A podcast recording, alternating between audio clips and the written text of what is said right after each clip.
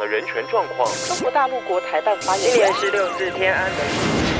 从新闻看见真实的中国，欢迎收听《中国这一刻》。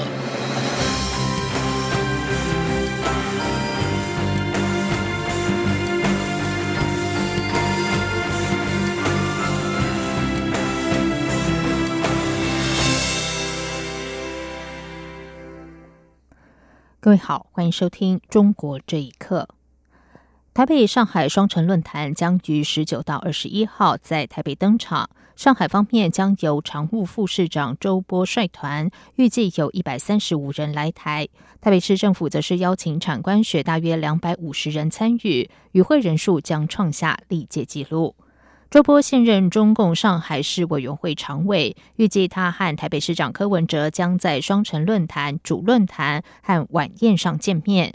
主论坛和晚宴则预定在台北金华酒店及圆山饭店登场。上海市台湾事务办公室主任李文辉、副主任李肖东等官员上午前往台北市政府，与市府大陆小组执行秘书饶庆玉进行会前会，并且拜会柯文哲。李文辉会后受访表示，上海市长应勇因为岁末年初行程排得非常满，特别请分管经济工作的常务副市长周波来台参加论坛。台北市政府发言人刘义婷表示，周波是上海市层级最高的副市长，并主管经济财政领域，跟本届双城论坛的循环经济主题相关。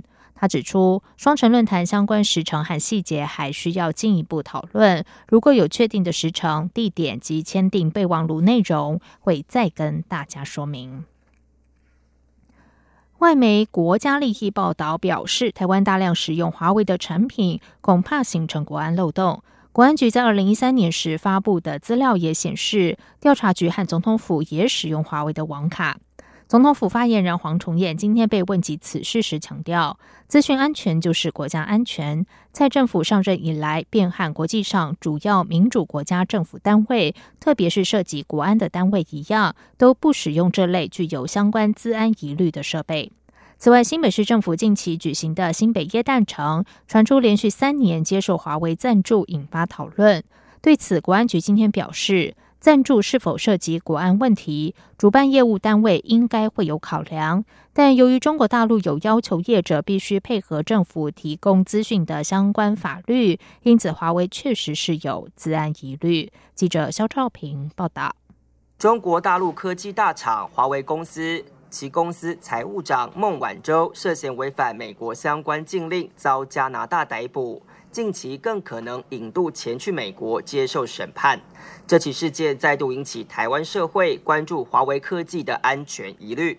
无独有偶，新北市政府举办的新北耶诞城活动，更因为连续三年都有华为赞助，也让民意代表提出质疑。国安局第五处处长张彦硕十号受访表示，政府机关早已经严格限制采购入资设备。赞助会不会有国安疑虑？应该由业务单位考量。不过，国安局会提醒华为是有资通疑虑。他说：“那因为新北市这个部分啊，他们是赞助的部分，我想应该有呃新北市会有这样的考量。那我们也会提醒，就是呃在华为这个部分有一些资通的一个疑虑方面的话，还是要提醒注意。”媒体进一步追问，到底华为产品有无安全疑虑？张燕硕表示。政府之所以限制大陆企业的相关设备，就是着眼于国安考量。且近来中国大陆有要求企业必须配合提供资讯的网络安全法，因此资讯确实会有泄露疑虑。他说：“呃，大陆已经出呃有一些网络安全法出来以后呢，相关的呃企业，他必须配合政府的一个政策提供相关的资讯。因此，我们建议呃政府机关。”还有我们国人都要注意到，呃，这些资讯可能会会被泄露哈，这样的疑虑是有的。国安局表示，政府禁止使用华为周边产品的立场非常明确。不过，在民众部分，则是会透过相关团体发布安全疑虑，提供国人参考。中央广播电台记者肖照平采访报道。美方指控华为在两千零九年到二零一四年间，利用一家名为新通的非官方子公司进入伊朗市场，违反美国对伊朗的贸易制裁。对财务长孟晚舟涉嫌诈欺发出了通缉。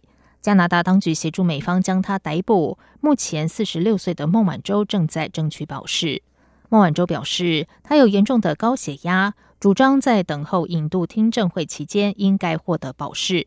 在法院考虑是否让孟晚舟交保之际，家中关系受到影响。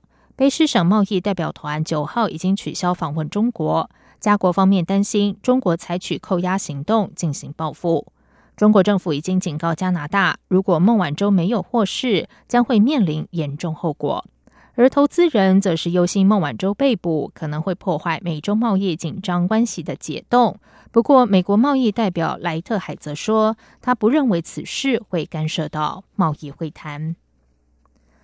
中国全国人大常委会今年修订了《中华人民共和国国家情报法》，明白阐述国家情报机构有权要求公民和组织在境外协助进行情报工作，国家也有责任予以保护营救。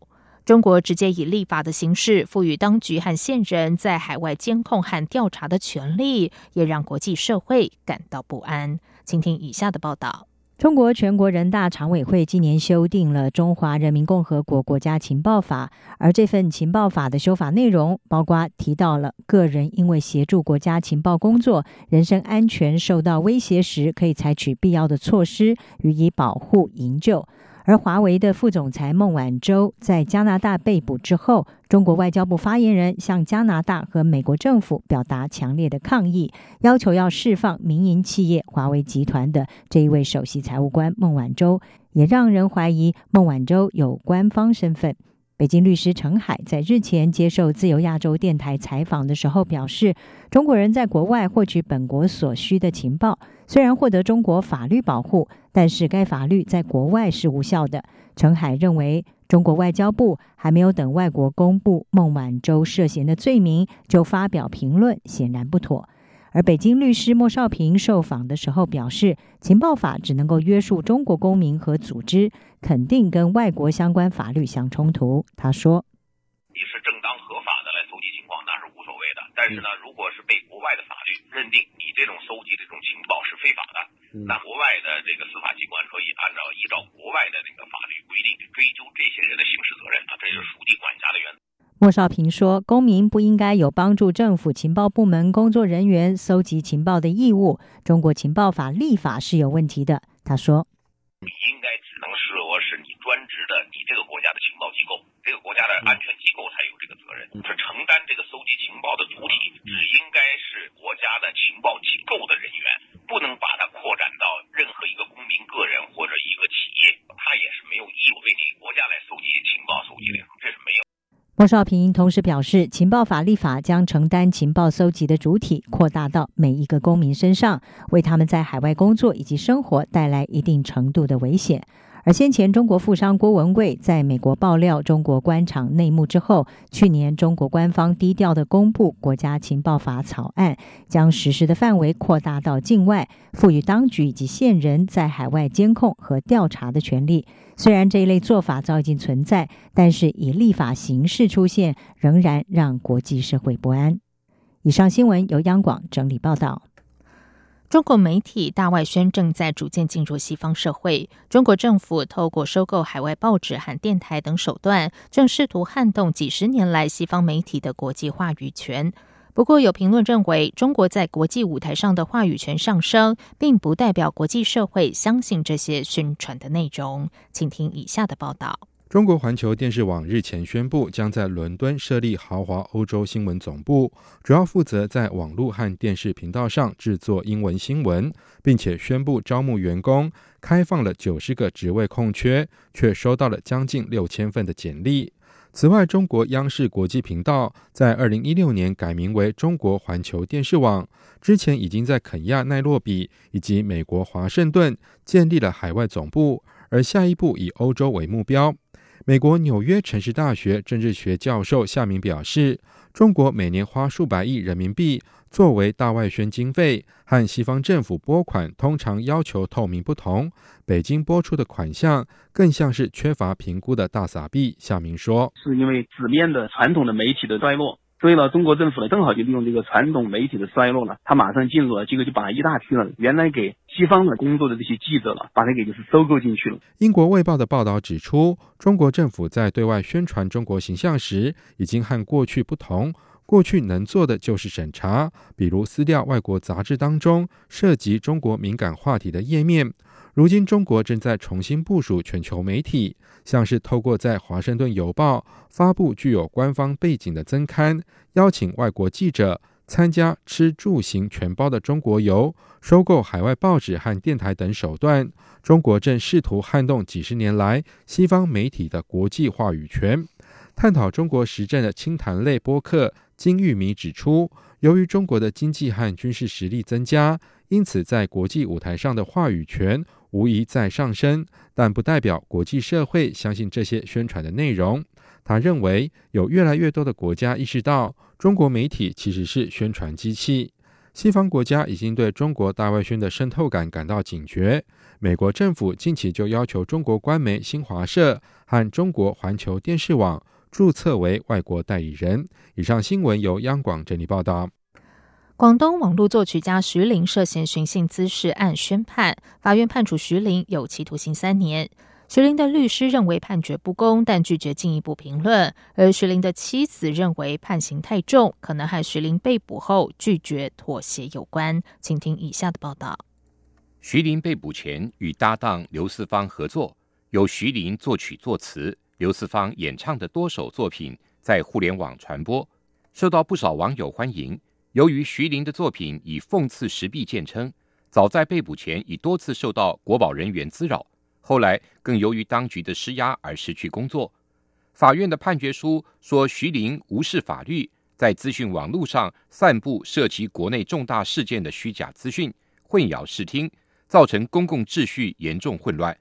并指徐林利用资讯网络多次辱骂国家领导人，造成恶劣社会影响，情节恶劣，寻衅滋事罪名成立，判处有期徒刑三年。徐林的代表律师刘浩认为判刑不公，但拒绝进一步的评论。他说：“我认为罪名不成立啊，呃，也请理解律师的特别处境。因为这个案子在广州哦来说，他们很正式，我呢又在广州执业，也不得不考虑自己的职业环境。”这边呢，作为律师呢，压力很大，已经受到有关部门的特别的交代，呃，否则吊照，否则停职执业。徐林的妻子王女士认为判刑太重，估计与徐林被捕后拒绝妥协有关。徐林早前证实患上乳腺增生，据了解现在病情缓和，但王女士质疑丈夫在服刑期间能否获得适当的治疗。